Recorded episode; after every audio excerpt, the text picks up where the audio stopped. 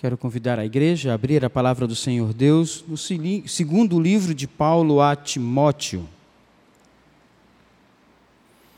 Segundo livro de Paulo a Timóteo, ao jovem Timóteo.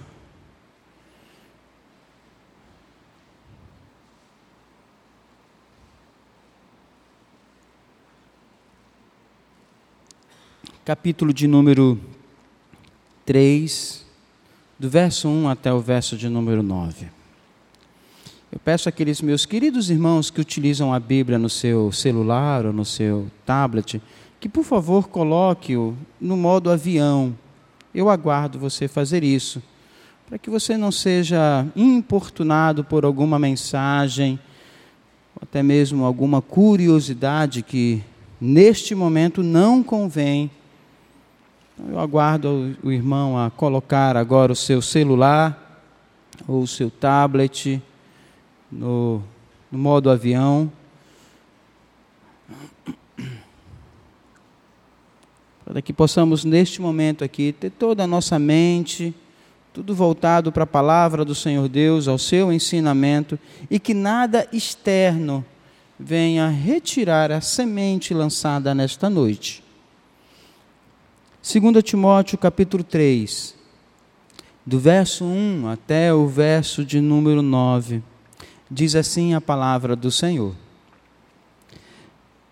Sabe, porém, isto: nos últimos dias sobrevirão tempos difíceis, pois os homens serão egoístas, avarentos, jactanciosos, arrogantes, blasfemadores, desobedientes aos pais, ingratos, irreverentes, desafeiçoados, implacáveis, caluniadores, sem domínio de si, cruéis, inimigos do bem, traidores, atrevidos, enfatuados, mais amigos dos prazeres que amigos de Deus, tendo forma de piedade, negando-lhe, entretanto, o poder, foge também destes Pois entre estes se encontram os que penetram sorrateiramente nas casas e conseguem cativar mulherzinhas sobrecarregadas de pecados, conduzidas de várias paixões,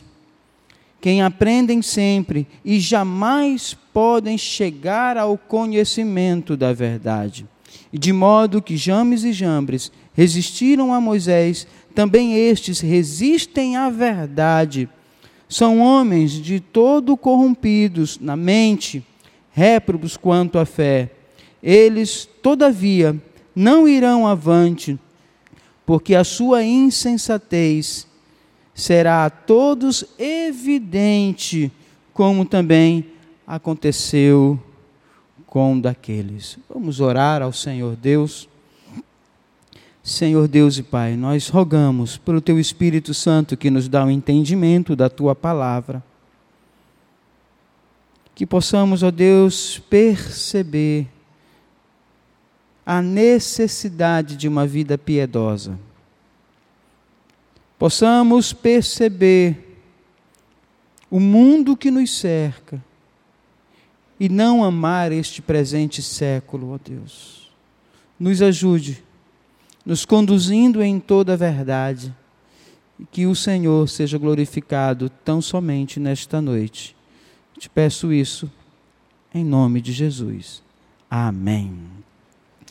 Meus queridos, essa carta do apóstolo Paulo a Timóteo, especialmente aqui dentro desse contexto do capítulo de número 3, essa carta traz algumas verdades, algumas evidências quanto ao modo de viver do crente neste mundo. O apóstolo Paulo ele vai falar como é o mundo e como nós devemos viver neste mundo, porque nós estamos inseridos nele. Não tem como. Nós, nós saímos, nós trabalhamos, nós realizamos, vamos ao supermercado, vamos ao cinema, temos relacionamento com outras pessoas que não são crentes, até mesmo com crentes. E o apóstolo Paulo vai nos ensinar, a partir da, ah, do texto sagrado como que nós crentes devemos viver neste mundo corrompido.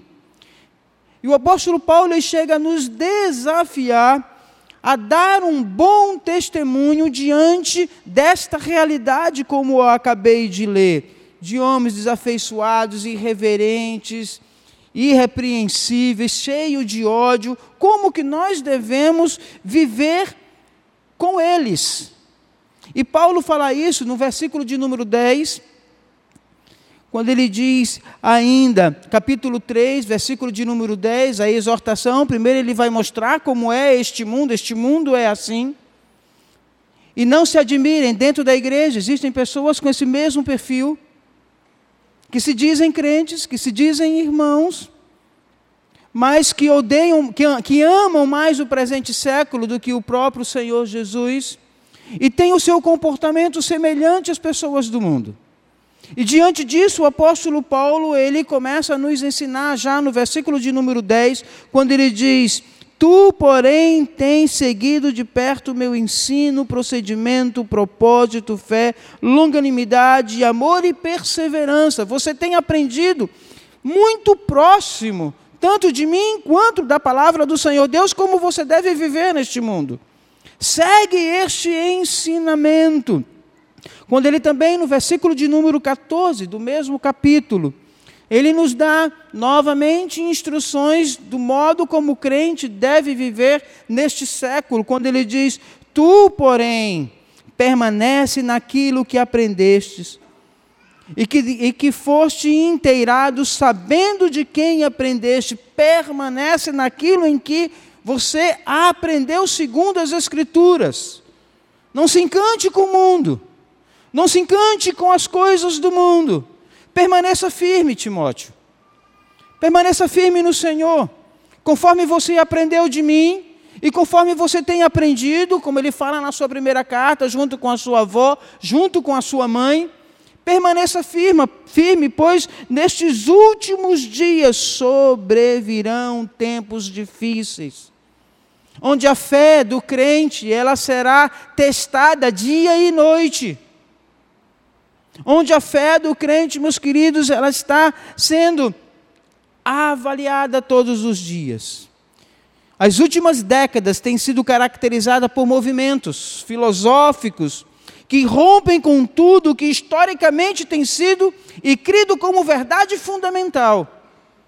São pensamentos em cima de pensamentos que têm vindo sobre a sociedade, têm adentrado nas nossas igrejas, e isso tem mudado a forma como muitos crentes têm pensado e vivido.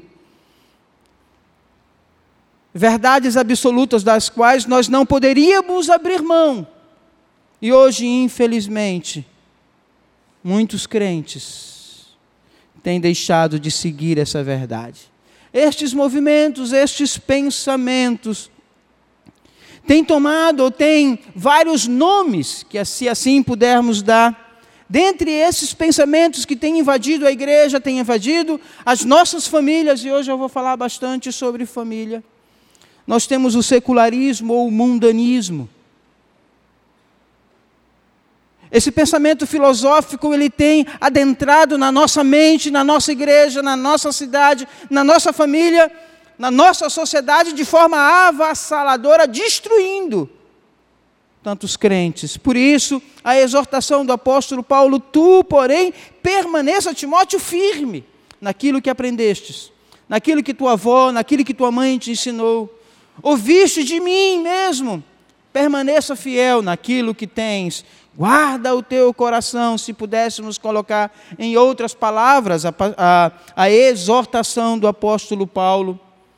Além do secularismo, nós temos outros pensamentos, como o relativismo, o pós-modernismo, o pluralismo, e talvez hoje eu queira falar um pouco mais sobre esse outro pensamento, que é o feminismo. Tem adentrado e tem destruído tantos lares, porque nós deixamos de lado aquilo que é central, que deveria ser inegociável em nossas vidas. Paulo alerta o jovem Timóteo sobre estes pensamentos. Lá na sua primeira carta, abram comigo lá em 1 Timóteo, volte só um pouco o seu livro, as suas páginas seu, da sua Bíblia, 1 Timóteo capítulo 4, do verso 1 e verso de número 2.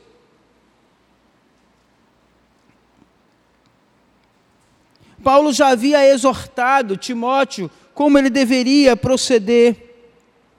1 Timóteo capítulo 4, verso 1 e verso de número 2 diz assim: Ora, o Espírito afirma expressamente que nos últimos tempos alguns apostatarão da fé por obedecerem a espíritos enganadores e a ensinos de demônios. Percebam isso, que por vezes isso acontece dentro da própria igreja. Pela hipocrisia dos que falam mentiras e têm cauterizada a própria consciência. Timóteo, esteja atento a estas coisas. Estes movimentos caminham juntos cada um com as suas próprias características. Mas assim como o secularismo e o mundanismo, como o feminismo e tantos outros, mas em espe especial o mundanismo, tem sido guarda-chuva sobre o qual todos esses pensamentos se abrigam.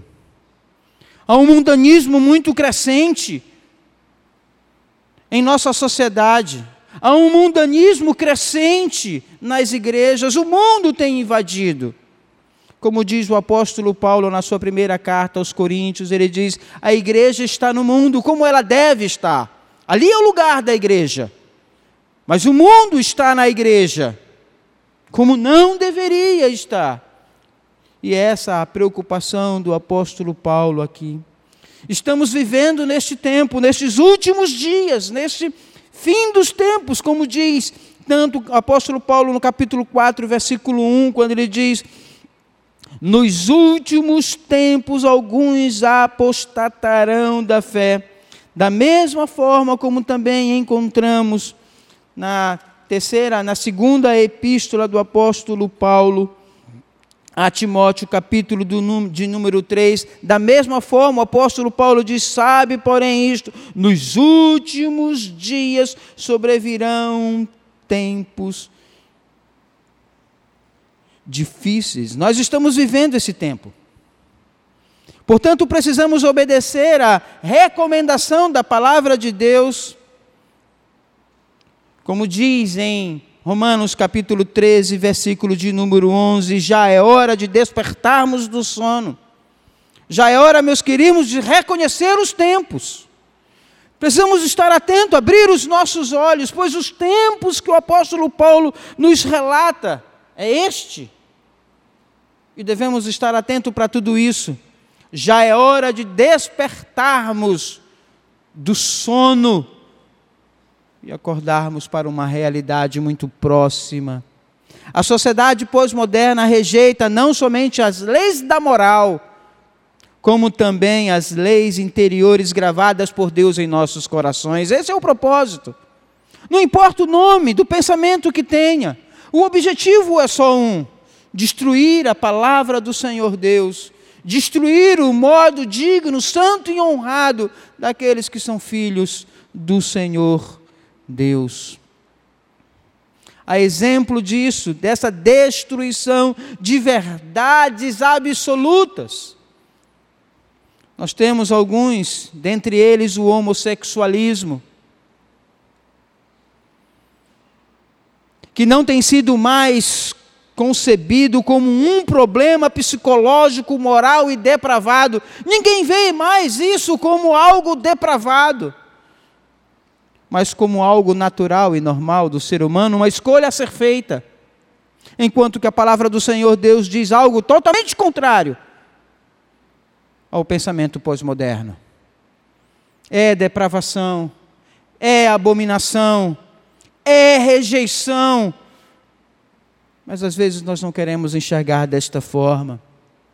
Esse pensamento pós-moderno, ele tem destruído verdades absolutas na nossa sociedade, como eu afirmo, dentro das nossas igrejas. A própria virgindade perdeu o seu valor em uma sociedade pós-moderna. Para que casar virgem? Para que se guardar para, o, para um outro? Experimente. E muitos jovens têm seguido este pensamento pós-moderno e destruído lá na frente casamentos e tantas outras coisas. A desgraça do divórcio é tido hoje como uma solução para o casamento. Não deu certo, separa. Enquanto que a palavra do Senhor Deus nos ensina algo totalmente contrário. Mas é isso que estamos aprendendo. E é isso, meus queridos, que muitas vezes colocamos em prática, em detrimento da palavra do Senhor. Deus é muito mais fácil separar. Como diz o, o pastor Alfredo aqui, muitas vezes, dentro do casamento, a palavra que. A verdade que toma, to, toma a, torna à tona no casamento é: eu mereço ser feliz. Eu mereço ser feliz, pastor. Enquanto que a palavra do Senhor Deus, ela nos ensina que você deve glorificar o nome do Senhor Deus com o seu casamento e lutar por ele. Mas tantos outros pensamentos têm invadido a nossa igreja. Quando eu falo nossa, não somente essa, mas a igreja de Cristo espalhado nesta terra. Quantos pensamentos têm destruído verdades absolutas e estamos negociando a nossa fé por causa desses pensamentos filosóficos diabólicos que têm destruído os nossos lares. A palavra do Senhor lá em Isaías, abram comigo, Isaías capítulo 5, versículo de número 20.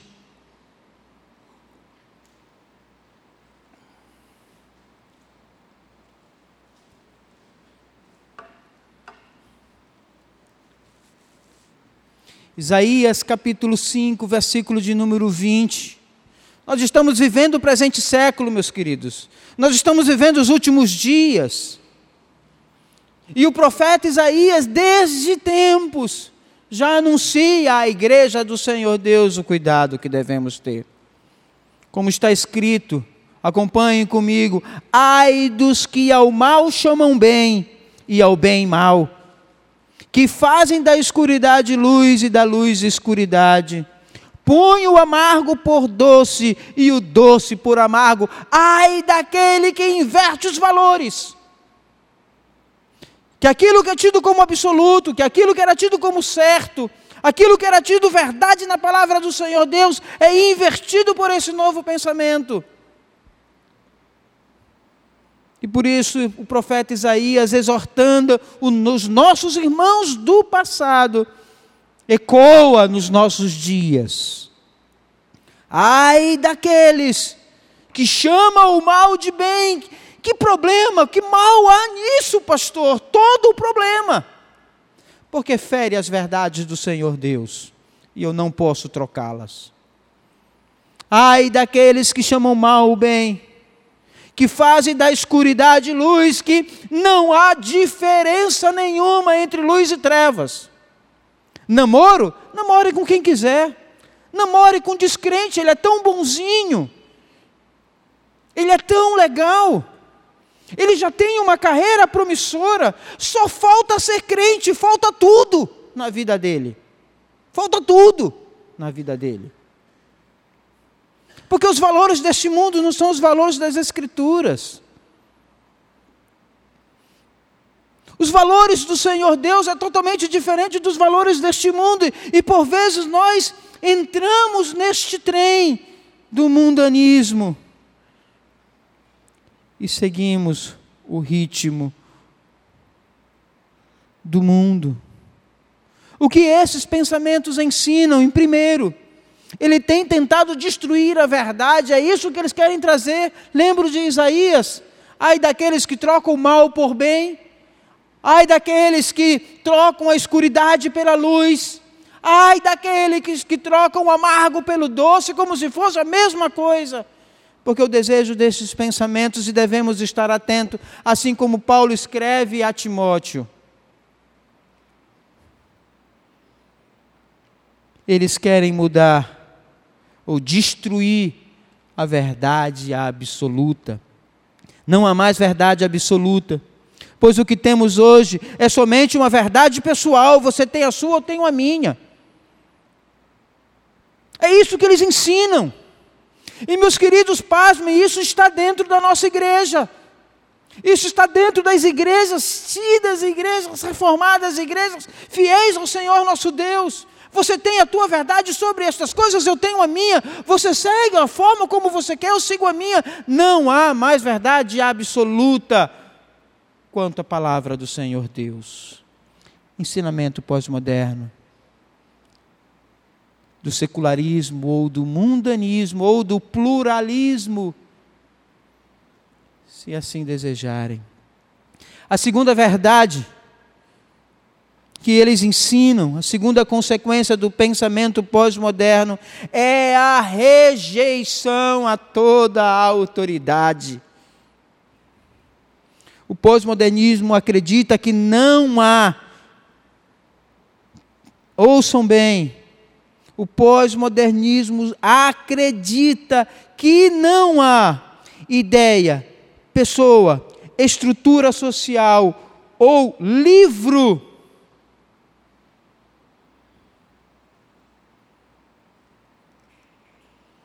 Que exerça a autoridade e respeito de alguém.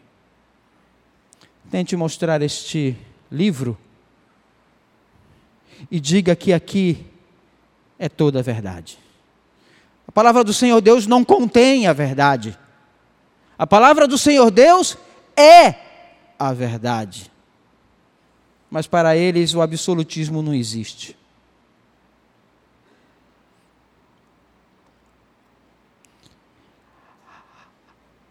O terceiro ensinamento que esse pensamento traz sobre nós, sobre nossos filhos,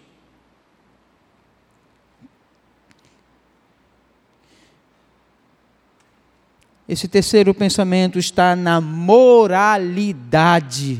Não existem padrões morais hoje. Os filhos têm relações sexuais dentro da própria casa dos pais. Melhor é em casa do que na rua, pastor. E muitos pais fecham os olhos diante de uma verdade absoluta da palavra do Senhor Deus. Meninos, meninas, o corpo de vocês não vos pertence. Quando ainda na casa dos seus pais, seus pais são os guardiões dele. Quando casado, pertence ao seu cônjuge, nunca seu. Mas esse pensamento hoje, ele inverte os valores morais. E nos calamos A quarta consequência deste pensamento é a idolatria prática. O ser humano hoje vive para si, sem leis para seguir, sem exemplo para ser observado, sem mandamentos para guiá-los. Eles tentam achar sentido e direção em qualquer coisa, tudo é motivo para eles se agarrarem e achar sentido na vida. É uma idolatria prática. Tudo aquilo que substitui a glória, o prazer em Deus, é idolatria. E nós educamos nossos filhos a amar o presente século. Quando nós o instruímos, por vezes na vida. Meu filho seja um médico, meu filho seja um advogado, ganhe dinheiro, porque nisso está no valor da vida. Meus queridos, nós conduzimos nossos filhos nesses pensamentos, enquanto que deveríamos ensinar. Meus filhos, sejam crentes, tementes a Deus, acima de todas as coisas. Buscai, pois, em primeiro lugar o reino de Deus e a sua justiça, e as demais coisas nos serão acrescentadas. Ou eu creio nisso, ou eu rasgo as Escrituras. Eles tentam se agarrar em tudo aquilo que possa lhe dar prazer, sexo, dinheiro, prazer pelo prazer, a ambição a qualquer custo. As pessoas se tornaram consumistas de coisas, de pessoas. E há uma exortação ainda em 1 Timóteo, capítulo de número 3, do verso 14 ao verso de número 17. Abram os olhos, como diz Romanos, é tempo de vos despertardes do sono. Acordem, irmãos. Acordem, irmãos. 2 Timóteo capítulo 3, do verso 14 até o verso de número 17. A exortação do apóstolo Paulo como nós devemos viver neste mundo. Como nós devemos conduzir nossos filhos. Como nós devemos conduzir a família como nós devemos viver. Onde está a verdade absoluta? Paulo nos ensina. 2 Timóteo capítulo 3, a partir do versículo de número 14, diz assim: Tu, porém, diante deste quadro terrível, que nós acabamos de ler, de homens insubmissos, desafeiçoados, terríveis, diante deste quadro, tu, porém, permanece naquilo que aprendestes, que aprendeste, e de que foste inteirado, sabendo do que, de quem o aprendeste, e que desde a infância sabe as sagradas letras que podem tornar-te sábio para a salvação pela fé em Cristo Jesus. Onde está a salvação, a esperança dos nossos jovens? Lembre-se, Paulo está escrevendo essa carta a um jovem. Não é alguém que não tem mais nenhuma perspectiva de vida. Não é alguém que já, já, como dizem por aí, dobrou o cabo da, cabo da esperança, não tem mais esperança nenhuma. O que lhe resta? Mais nada. Não, Paulo está escrevendo a um jovem. Que talvez na sua visão tinha tantas coisas pela frente a desfrutar. Mas Paulo exorta: que desde a infância sabes as sagradas letras que podem tornar-te sábio para a salvação pela fé em Cristo Jesus. Toda a Escritura é inspirada por Deus. Que verdade absoluta é esta? Eu creio que o que eu tenho em minhas mãos é a palavra de Deus, escrita por homens, mas inspirada pelo meu Deus. Esta é a verdade absoluta e eu não posso negociá-la. E o apóstolo Paulo ensina isso: toda a escritura é inspirada por Deus e útil para o ensino, para a repreensão, para a correção, para a educação na justiça. Com qual propósito? A fim de que o homem de Deus seja perfeito e perfeitamente habilitado para toda boa obra. A palavra do Senhor Deus nos conduzirá deste mundo vil para andarmos em integridade. Ou eu aceito como verdade, ou eu rejeito esta verdade. Precisamos, meus queridos, despertar do sono, acordar para uma realidade presente. Nossos filhos estão, estão caminhando com a ajuda de muitos pais para a desvalorização de conceitos bíblicos. Eu vou repetir: nossos filhos, ou alguns filhos, estão caminhando com a ajuda de muitos pais para a desvalorização dos conceitos e das verdades bíblicas. E dentro dessa desvalorização, eu tenho estudado com os jovens da nossa igreja. Como estudamos recentemente com os casais desta igreja, algo que tem sido destruído como verdade absoluta em detrimento do pensamento pós-moderno. Meus queridos, a masculinidade e a feminilidade está correndo risco. A masculinidade desta geração e a feminilidade desta geração está correndo um sério risco, porque verdades absolutas estão sido, têm, tido, têm sido colocadas de lado. Eu não estou falando de homossexualismo nem lesbianismo, longe disso.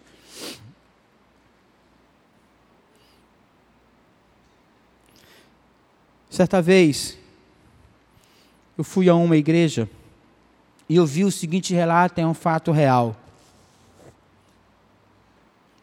Este casal da igreja estava com seus filhos no Água Boa.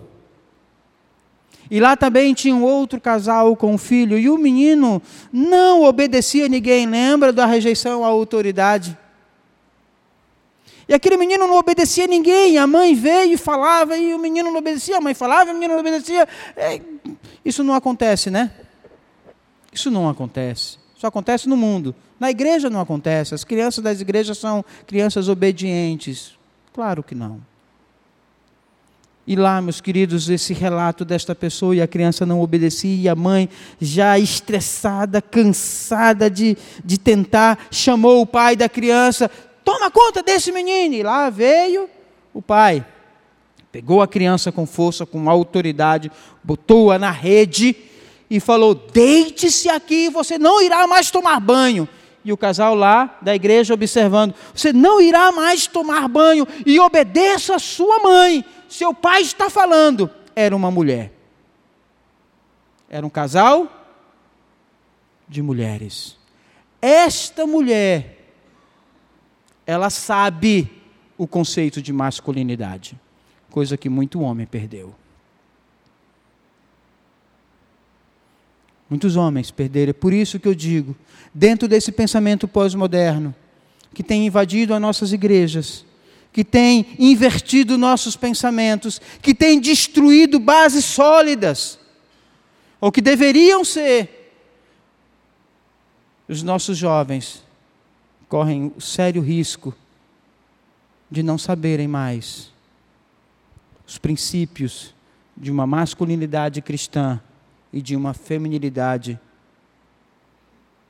cristã. Como é que nós iremos aprender isso? Voltando para o começo. Às vezes precisamos voltar para o começo.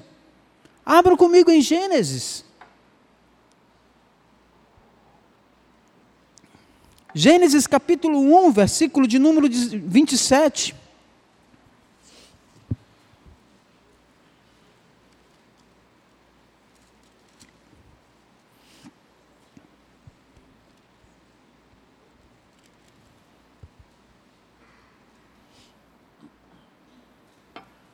Gênesis 1, 27. E eu quero trazer uma exortação, meus queridos, por favor, você que tem filhos, atente para isso. Seu filho está correndo um sério risco de não saber o conceito de masculinidade. Eu não estou falando ser homem. Homem ele sabe. Ele não sabe o que isso implica na vida dele. Isso ele não sabe. Olha o que diz em Gênesis capítulo 1, versículo de número 27, diz assim a palavra do Senhor: Deus criou, pois, o homem, a sua imagem, a sua imagem, a imagem de Deus o criou, homem e mulher os criou. Homem e mulher os criou. Masculinidade e feminilidade importa. Porque Deus decidiu que isso deve importar. Talvez você ache besteira. Mas o Senhor Deus, Ele sabe a importância e a necessidade da diferença. Não é diferença física, é funcional. Essa questão importa, aponta para um problema que está ganhando espaço dentro e fora da igreja. São meninos que não sabem mais o que é ser másculo. São meninas que não sabem mais o que é ser feminina. São meninos hoje, jovens, adolescentes com três jeitos. E você pergunta: você é homem? Sou, pastor. Mas não traz o conceito da masculinidade de homem, ele sabe o que, que é. Mas não sabe o que isso implica diretamente na vida dele.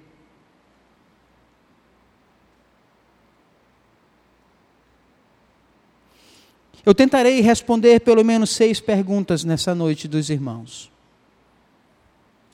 E essas perguntas são: a primeira, como se parece um homem de verdade? Ah, essa é fácil. É não. É não. A primeira pergunta que tentaremos responder nesta noite é: como se parece um homem de verdade? O que é ser um homem, o que é ser uma mulher de verdade? Você sabe? A segunda pergunta que tentarei responder nesta noite. O que podemos fazer em relação à crescente dinâmica cultural da infância prolongada? O que é isso? Homens meninos. Você encontra hoje homens de 25 anos, de 30 anos, que já deveria estar ensinando, ainda são moleques. São homens, mas não sabe o que é ser um, um homem segundo a vontade do Senhor Deus. E é isso que estão ensinando. E eu repito, meus queridos, esta geração corre o risco, sério risco, de não saberem mais o conceito de masculinidade e feminilidade o que podemos fazer em relação à crescente dinâmica cultural da infância prolongada. Eu não sei quem ainda tem condições de assistir, mas aqueles que ainda assistem, é só ver esse BBB. Um monte de marmanjo, moleques, meninos que não crescem. Eles estão sendo exemplo para nossos filhos. E nós nos calamos. Terceira pergunta que eu tentarei responder nesta noite: Como combater a adultização de crianças, em especial nas meninas, meninas mulheres? Desde cedo as mães já começam a trabalhar com suas filhas para que elas sejam mulheres tão pequenas, com roupas, com maquiagens. Antigamente eu me lembro, quando uma criança botava um batom vermelho, era um, quase um escândalo. Hoje é lindo, olha que bonitinho. Você não sabe o mal que você está fazendo para sua filha. Você não sabe o mal que você está fazendo para sua filha. O que fazer ou como combater essa adultização de crianças. Agora já tem até Miss Universo Infantil, não é? Crianças que desfilam com maiôs, se enfeitam de uma forma, deixam de ser crianças tão pequenas, enquanto que os homens se tornam homens muito velhos. E há uma crise na nossa sociedade falta de homens, no sentido bíblico da palavra que possa conduzir a sua casa. Quarta pergunta: quem irá ensinar nossos filhos a serem homens? E quem irá ensinar nossas filhas a serem meninas, mulheres? Quem irá ensinar isso? Se você se calar, o mundo vai ensinar. Você pode ter certeza disso. Trabalhe bastante, ganhe muito dinheiro. Deixe seus filhos com, com a empregada, deixe seus filhos com a vovó, deixe seus filhos com a vizinha. Ganhe muito dinheiro. E o mundo vai ensinar o seu filho a ser um menino, a ser uma menina. O mundo vai ensinar isso.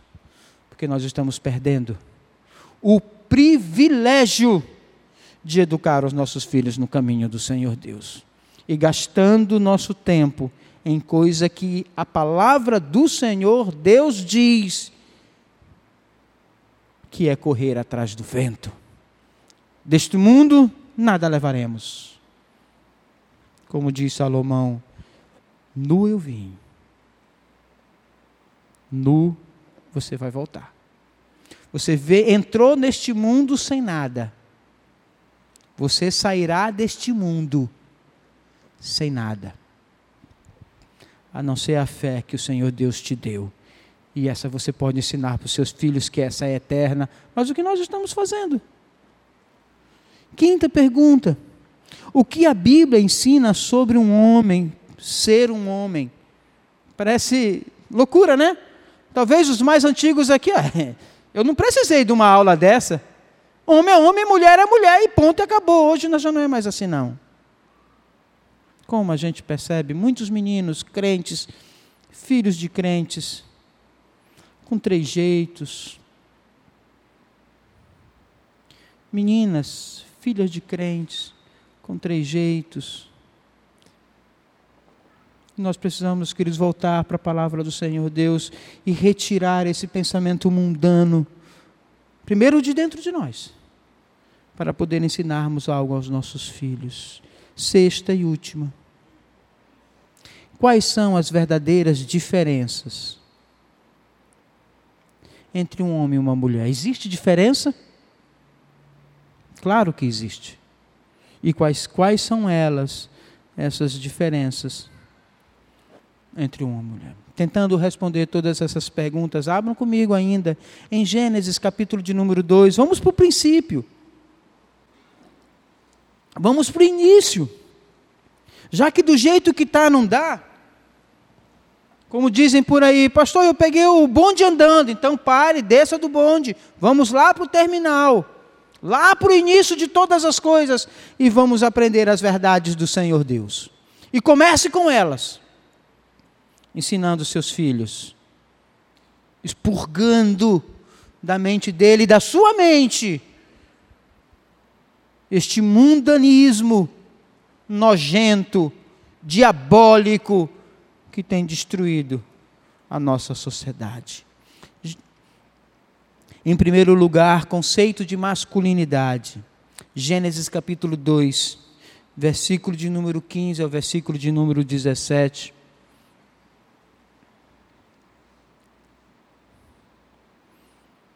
Lembre-se, não estou falando de homem e mulher. Isso eles sabem. Eles não sabem o conceito de masculino e feminino. Isso muitos deles não sabem. Gênesis capítulo 2, do verso 15 ao verso de número 17, diz assim: A palavra do Senhor, que é a verdade, diz assim: Tomou, pois, o Senhor Deus ao homem e colocou no jardim do Éden para cultivar e o guardar. E o Senhor lhe deu esta ordem: de toda a árvore do jardim, do jardim comerás livremente, mas da árvore do conhecimento do bem e do mal não comerás. Porque no dia em que dela comeres, certamente morrerás. O trabalho é dom de Deus. O trabalho não é castigo por causa do pecado. Mesmo anterior à queda, a humanidade ela iria trabalhar, mas isso seria prazeroso.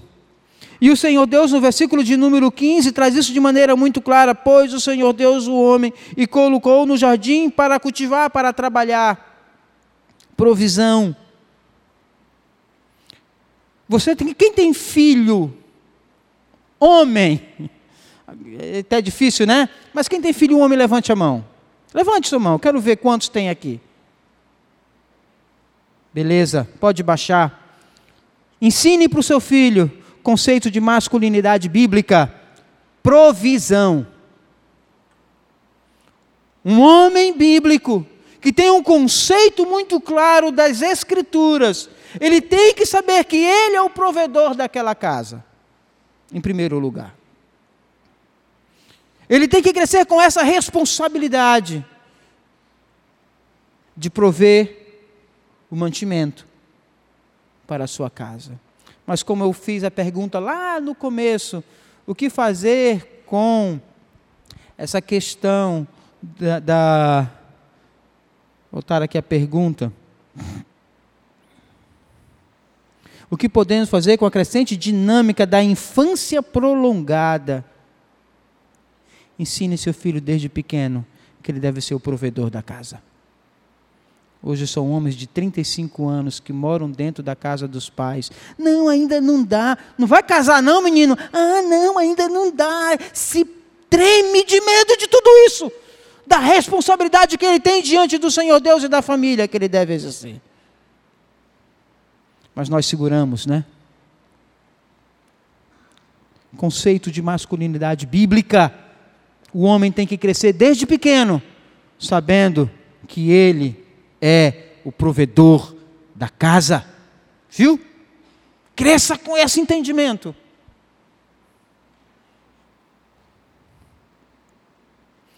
E o que é interessante ainda no versículo de número 15, quando ele diz: E colocou no jardim para cultivar e guardar proteção, como tem homem frouxo. O cachorro late no, no, no, no quintal. Vai lá, mulher, vai lá, vai lá, vai lá, vai lá. Como tem homem frouxo. E muitas mães incentivam seus, seus filhos, meninos, a serem frouxos, escondendo debaixo da saia. Os queridos, isso é bíblico e nós precisamos entender isso. Esta geração corre o risco de não saber o que era um homem segundo a palavra do Senhor Deus e qual a sua função na família e na sociedade. Em primeiro, provisão. Segundo, proteção. E a palavra guardar aqui é guardar o jardim contra a usurpação de Satanás. Isso aqui é interessante. Não é somente proteção, é muito mais do que isso não é somente proteção contra o inimigo que bate a porta. A responsabilidade de um homem no lar é de uma proteção contra tudo aquilo que venha destruir a sua família. Tem que estar atento como um guarda, que não larga o posto. Meninos, homens, pais, ensinem seus filhos a serem homens segundo a palavra do Senhor Deus. Essa palavra guardar, ela traz literalmente esta ideia: guardar e proteger contra a usurpação de Satanás. Como sacerdote do lar e guardião do jardim, Adão deveria ter expulsado a serpente, mas ao contrário disso, ele vacilou, foi frouxo e a serpente expulsou ele do jardim. Interessante, não é? Porque ele não seguiu a verdade de Deus. Ele deveria prover, mas também deveria guardar guardar a esposa contra as ciladas de Satanás. E isso ele não fez. Muitos homens têm medo de mulher. Desculpa falar, mas muitos homens têm medo das suas esposas. Basta a esposa falar um pouco mais alto e ele se cala. Não estou falando sobre ignorância, os irmãos sabem disso, mas é de autoridade.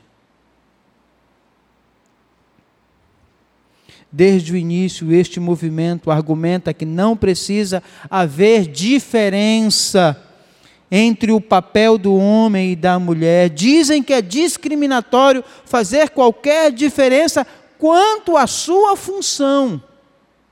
Hoje já tem até igrejas que têm pastoras, não é? Qual é a diferença? Toda. Toda. Vemos hoje nas igrejas o efeito deste pensamento. Dizem que avaliar o papel do homem e da mulher na sociedade, na casa ou na igreja, isso é irrelevante. E não é. Lembra do que eu falei? Masculinidade e feminilidade importa porque Deus fez assim. E devemos preservar isso como verdade absoluta em nossas vidas. Em segundo lugar, Deus criou homem e mulher para serem diferentes. Deus fez homem e mulher para serem diferentes. Isso é, isso é, é fantástico. Talvez alguns homens aqui gostariam de abrir o livro do homem, capítulo 1, versículo de número 1, e começar a ler sobre a realidade de como fazer um homem homem. É, esse livro, assim, bem específico, como hoje esse mundo pós-moderno, ele mostra cinco passos para um casamento feliz, dez passos para não sei o quê, uma vida com propósito. É, é só assim, né? É tudo mastigadinho. Isso não existe. É muito fácil pegar um livro lá, dez passos para a felicidade. É. Uma vida com propósito, aí vai lá, né? Mas a coisa não funciona desse jeito.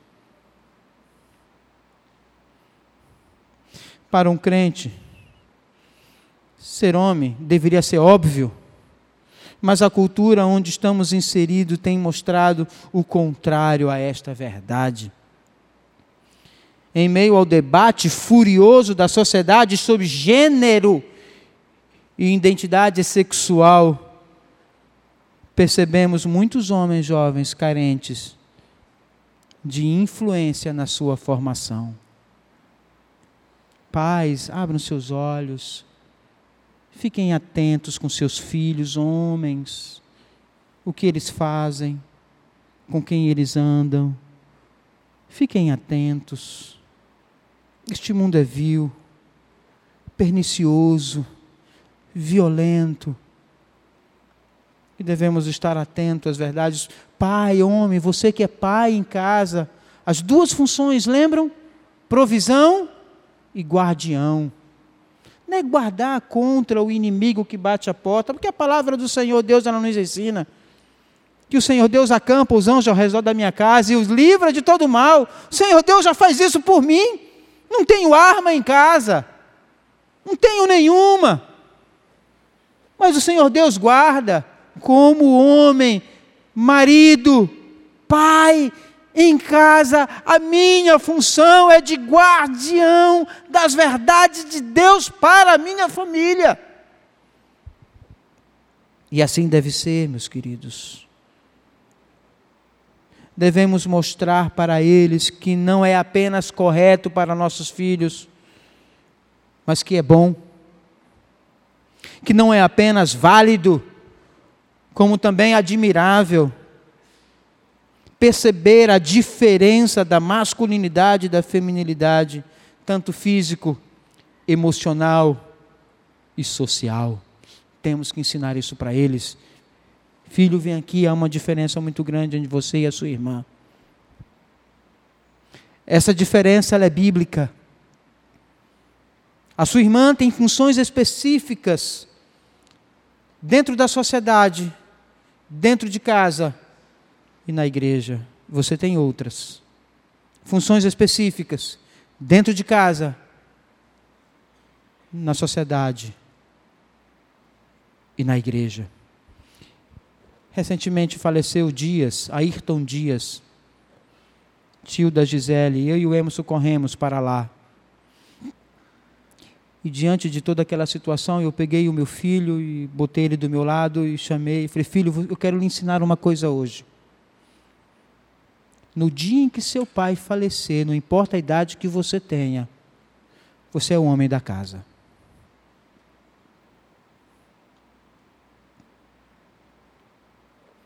Mas muitos pais não preparam seus filhos para serem homens, segundo a palavra do Senhor Deus. A visão bíblica da masculinidade e feminilidade, ela não é pesada nem ofensiva, meus queridos mas ela promove em nós, ela deve promover em nós o moldar de Cristo em nós. Somos homens, varões, como Cristo é. Temos responsabilidade diante da nossa família.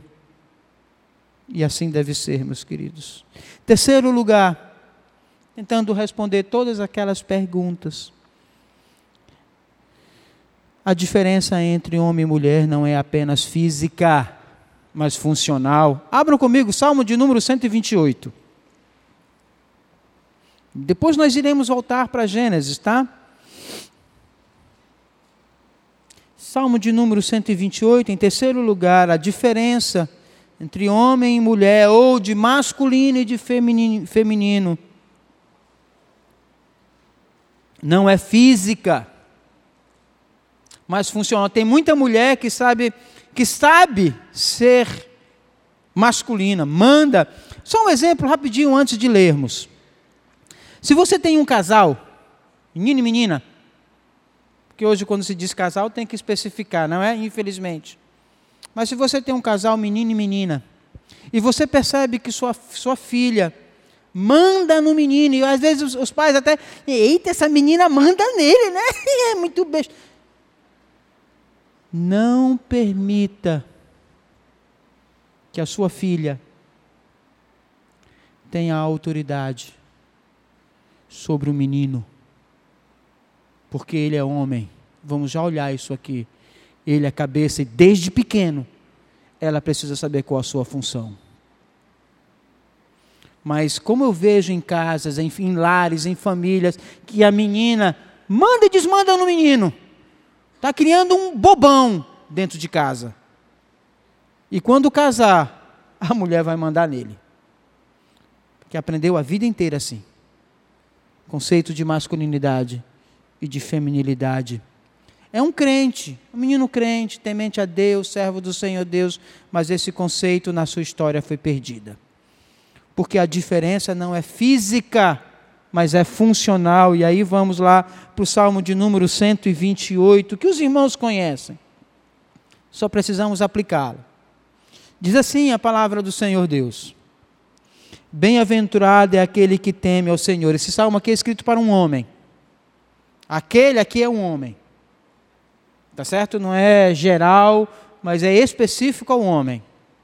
E ele diz: Bem-aventurado, e poderíamos colocar o homem que teme ao Senhor e anda nos seus caminhos. É aquele homem que tem um conceito bíblico lá do Éden de provisão e guardião. É este homem que anda no conselho dos ímpios, este é bem-aventurado. Não é o que tem um bom salário, não é o que tem um bom emprego, não é o que tem uma boa casa. Este, a felicidade não consiste nos bens que possuímos, diz as Escrituras, mas no temor do Senhor. Essa é a verdadeira felicidade. E o Salmo 128 diz: Bem-aventurado aquele que teme ao Senhor e anda nos seus caminhos. Do trabalho de suas mãos comerás. Feliz serás e tudo te irá bem. Tua esposa no interior da tua casa será como a videira frutífera. Teus filhos como o rebento da oliveira à roda da tua mesa. Eis como será abençoado o homem que teme ao Senhor. O Senhor te abençoe desde Sião para que veja a prosperidade de Jerusalém durante os dias da tua vida. Veja os filhos dos teus filhos, paz sobre Israel. Conceito muito bem definido sobre as funções de cada um. Mas hoje, mais cedo, as mulheres estão saindo de casa, deixando seus filhos pequenos sobre guardas de outros. Por isso, essa sociedade está cada dia pior. Que o importante, pastor, eu estou dando para o meu filho o que eu não tenho, dê o que você tem, a palavra do Senhor Deus, isso já basta. Mas, pastor, eu preciso trazer mais, dê a palavra do Senhor Deus, e o Senhor Deus lhe abençoará. Porque qual de vós, por mais ansiosos que esteja, pode acrescentar um côvado no curso da sua vida? Olha as aves não planta, não semeia, não encolhe. O Senhor, porém, aí sustenta. Olhai os lírios do campo. Nem Salomão, com toda a sua glória, se vestiu como qualquer um deles. Homem de pequena fé. É isso que diz as Escrituras. Nós confiamos na nossa força, no nosso suor, no nosso trabalho. E nos esquecemos quem é o sustentador é Deus. E é isso que o Salmo 127 está nos ensinando. A diferença entre um homem e uma mulher não é físico, mas é funcional. Hoje, muitos pais talvez não saberiam responder a uma pergunta simples que seus filhos fizessem. A pergunta é: pessoa, se, se, se o seu filho ou a sua filha chegasse a você e perguntasse: pai, mãe, o que é ser um homem e não uma mulher? O que você responderia? Pai, mãe, o que é ser uma mulher e não um homem? O que você responderia? Meu filho, é o seguinte: menino tem pipio e menina não tem pipio. Essa é a diferença entre menina. É isso que você iria responder para o seu filho? A diferença não é física. A diferença é funcional. Meu filho, um homem, ele é o provedor da casa, guardião do lar da família. Contra as ciladas de Satanás que irão, mas para isso o pai tem que temer a Deus e conhecer as Escrituras e ensinar as Escrituras para o seu filho. Filha, ser mulher é auxiliar o homem no serviço que o Senhor Deus deu a ele, criando seus filhos em casa no temor do Senhor. Ah, mas esse pensamento para esse mundo não encaixa, não é? Esse pensamento para o mundo não encaixa. A Bíblia não nos deixa na escuridão quanto a este assunto de masculinidade e de feminilidade. Deus não escondeu de nós o significado da nossa identidade. Deus mostrou a beleza da masculinidade e a beleza da feminilidade em harmonia complementar. Voltemos para o começo, Gênesis 18, 2, 18.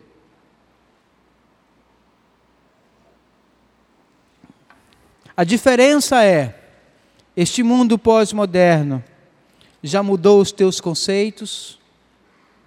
Se mudou, talvez você esteja entrando numa crise tremenda hoje. Gênesis capítulo 2, versículo de número 18. Conceito bíblico sobre um homem e uma mulher. Diz assim a palavra do Senhor Deus: Disse mais o Senhor Deus: Não é bom que o homem esteja só. Far-lhe-ei uma mais alto, far-lhe-ei uma auxiliadora idônea. Far-lhe-ei uma auxiliadora. Muito trabalho, porque ele é o provedor. Muito estudo, porque ele também tem. Não que a mulher não possa trabalhar e a mulher não possa estudar. Longe disso, a ideia não é essa. Provérbios 31 está muito claro. Mas a função principal dela é auxiliar o marido. Lembra de Salmo 127? Essa é a função de cada um deles. A Bíblia revela a responsabilidade distinta para o homem e para uma mulher. A base não está nas normas culturais temporais, mas na criação. Eu irei ler, os irmãos não precisam, está lá em Efésios capítulo 5, versículo de número 22, quando o apóstolo Paulo, ele cita ele traz a ideia: as mulheres sejam submissas ao próprio marido como convém ao Senhor. Efésios 5, 25: Maridos, amai vossa mulher, como também Cristo amou a igreja e a si mesmo se entregou por ela. A diferença não é física, é funcional.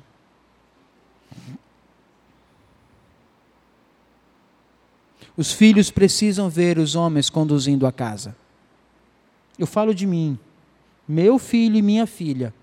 Eles precisam me ver conduzindo a casa, como autoridade, como cabeça, como sacerdote do lar. Porque esta é minha função dada por Deus na minha casa. E meus filhos precisam ver isso.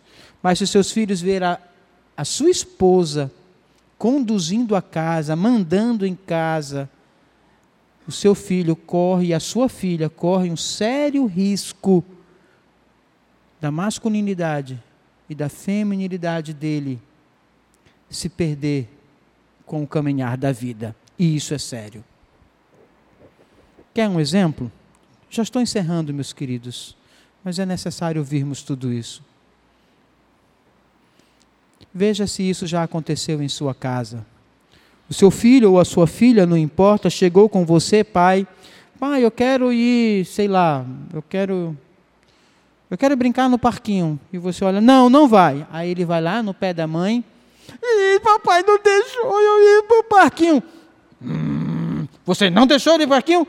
Não, mas é. Vá para o parquinho. E aí dá-lhe uma bronca no cara. Meu querido, que conceito de masculinidade você tem? Que conceito de masculinidade você está ensinando para o seu filho? quando até você mesmo não sabe o que é ser autoridade dentro do lar.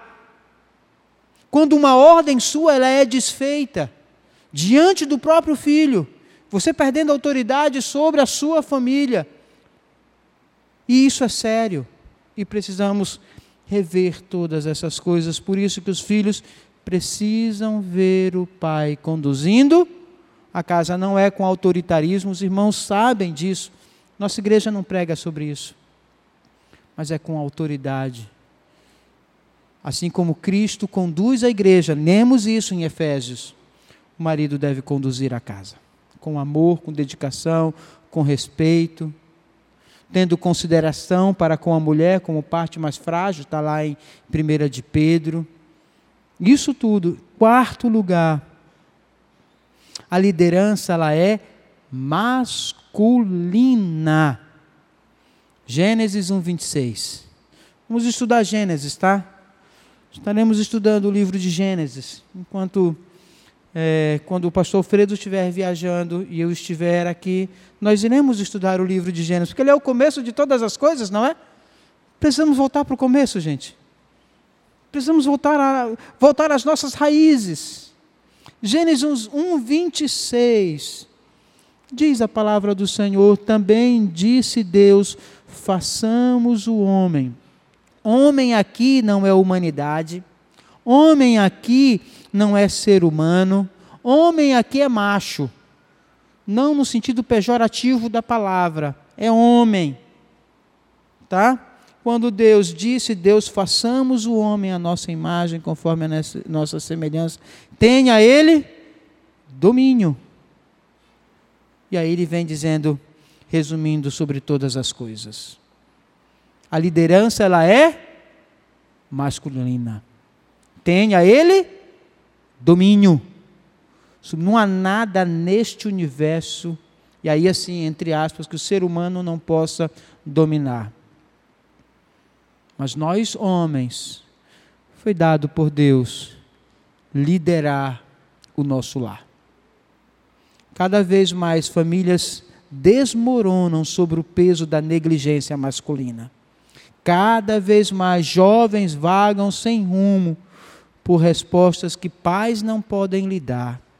Cada vez cresce o número de mulheres crentes cansadas de implorar a Deus que transforme seus maridos em líderes do lar. Como se eu pudesse fazer essa pergunta aqui, mas faça no seu coração. Quantas mulheres que estão aqui hoje não gostariam, Senhor Deus, que o meu marido seja o líder da minha casa, líder espiritual, líder que conduza essa casa segundo as Escrituras, porque eu sei, mulheres, que isso é um peso para vocês, até porque não foi lhe dada essa responsabilidade, por isso que é pesado. E quando nós homens nos esquivamos disso, vocês sofrem. Por isso que a liderança ela é masculina. Abram comigo em 1 Timóteo capítulo 2, versículo de número 3. Lembra lá, Timóteo? Começamos com ele. Iremos terminar com ele. 1 Timóteo capítulo 2, versículo de número 13. Por que a liderança é masculina, pastor? Paulo responde. A partir do versículo de número 12, olha o que diz o apóstolo Paulo. Lembra das verdades absolutas que são quebradas, que são destruídas? E aceitamos essas verdades destruídas agora como absolutas e a palavra do Senhor Deus se torna relativa? Mas olha o que o apóstolo Paulo nos ensina em 1 Timóteo capítulo 2, a partir do versículo 12, diz assim: "E não permito que a mulher ensine, nem exerça autoridade de Vocês estão com a Bíblia aberta aí ou estão com vergonha de ler? Vamos lá? Leiam aí. E não permito que a mulher ensine, nem exerça a autoridade de homem, porém esteja em silêncio, porque ele é o guardião. Ele é o guardião. Homem crente deveria aprender as Escrituras e ensinar a sua esposa. E ela se dedicar ao ensino e estudo da palavra. Mas hoje eu vejo como mulheres estudam muito mais do que os homens, porque os homens são preguiçosos, são frouxos, não assumem sua responsabilidade, querem mandar, querem governar com pulso de ferro, mas não querem ser crentes como devem ser. E o versículo de número 13 diz: Por que a liderança ela é masculina? Porque primeiro foi formado Adão, depois Eva. 1 Coríntios capítulo 11, versículo de número 7 ao versículo de número 9. Vamos lá. 1 Coríntios 11, do 7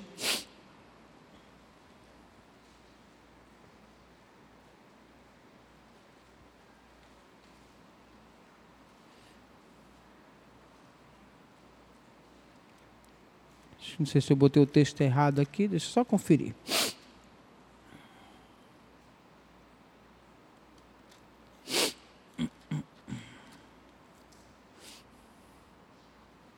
Não está aqui, não é esse texto, mas eu quero ler aos irmãos. Diz assim: Porque na verdade o homem não deve cobrir a cabeça, por ser ele a imagem e glória de Deus.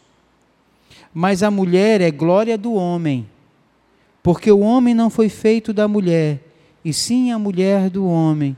Porque também o homem não foi criado por causa da mulher, e sim a mulher por causa do homem. Isso é bíblico. Eu irei repetir. Porque na verdade o homem não deve cobrir a cabeça, a ideia aqui é de submissão. Por ser ele imagem e glória de Deus, mas a mulher é glória do homem. Porque o homem não foi feito da mulher, e sim a mulher do homem. Porque o homem não foi criado por causa da mulher, mas a mulher foi criada por causa do homem. O homem foi feito, e agora uma explicação do texto: o homem foi feito por Deus, e assim Deus tem autoridade sobre ele.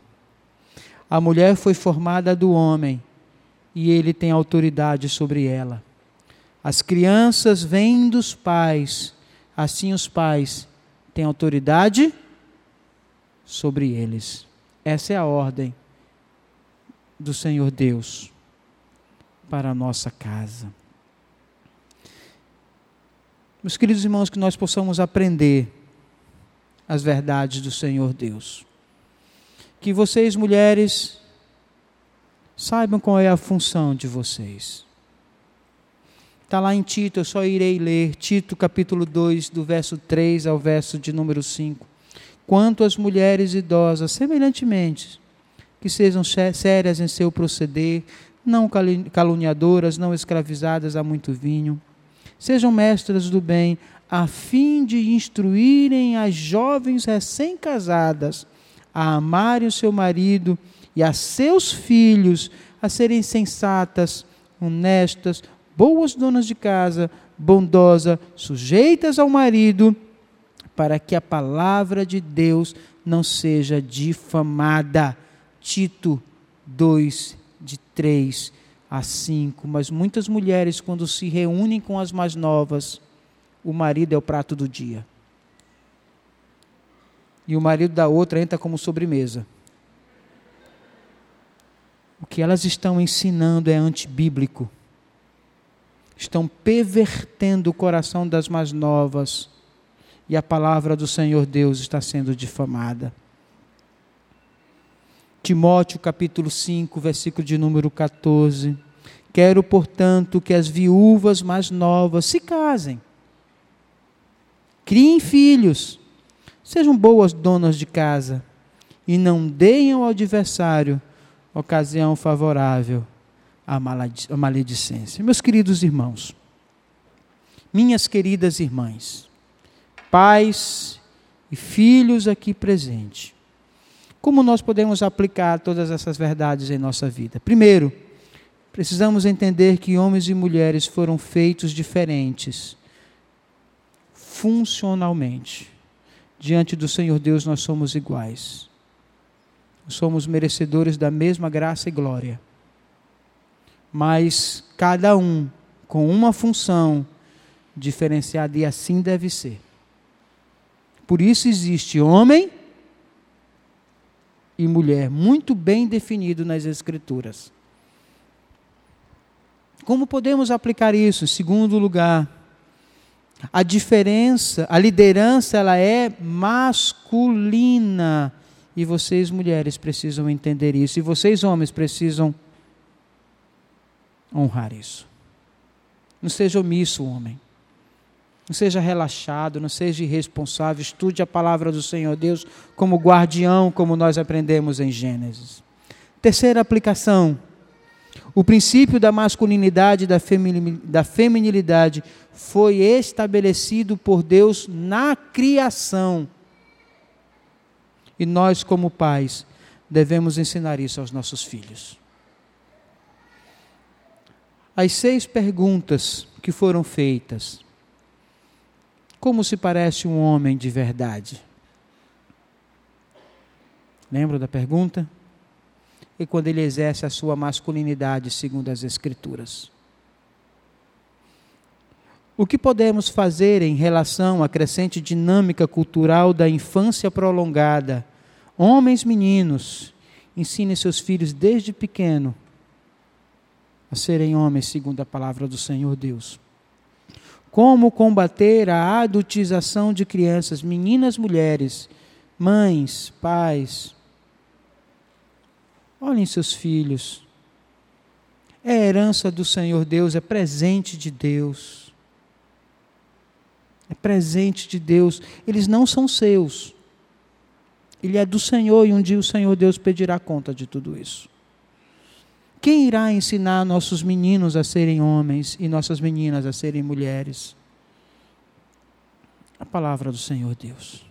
Agora você tem que ter ela como regra de fé e prática. Isso aqui é inegociável. Se você acredita nisso, você terá um homem e uma mulher temente a Deus. Vamos orar. Feche seus olhos. Vamos orar ao Senhor. Pedir ao Serjão que vem aqui à frente, por favor, Serjão. Ore ao Senhor. Ponha a sua família. Ensine seus filhos. Sejam mulheres submissas. Sejam homens corajosos, guardiões do seu lar. Honre a palavra do Senhor Deus.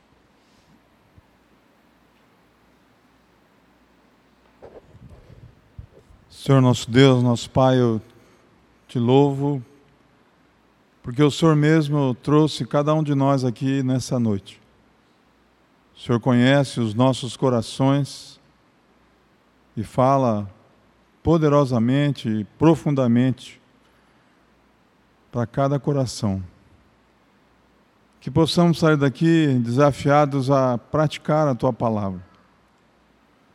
Obrigado pelos desafios práticos que vão fazer toda a diferença para as próximas gerações. Vão fazer toda a diferença para o nosso dia de amanhã. E o impacto que Boa Vista precisa de homens e mulheres que vivam a tua palavra e que se pareçam cada vez mais com Jesus Cristo. Obrigado, Senhor, por esse desafio. E realmente nós estamos numa geração tão influenciada.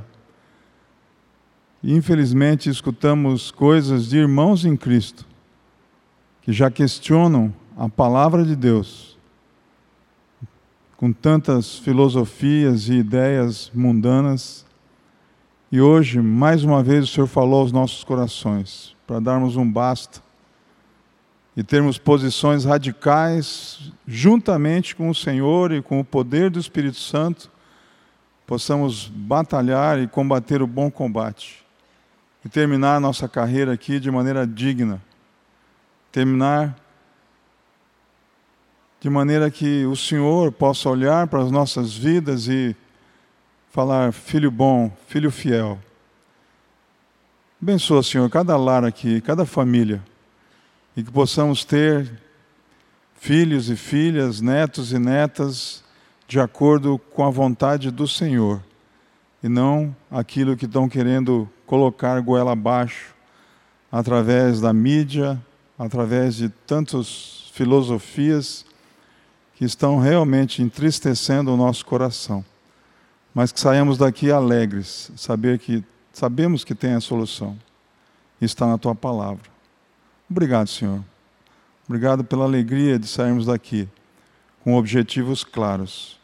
E eu te louvo mais uma vez pela tua palavra, pelo mensageiro e pelo teu poder que nos capacita a sermos praticantes.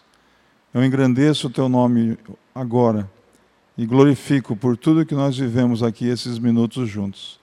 Eu oro em nome de Jesus. Amém.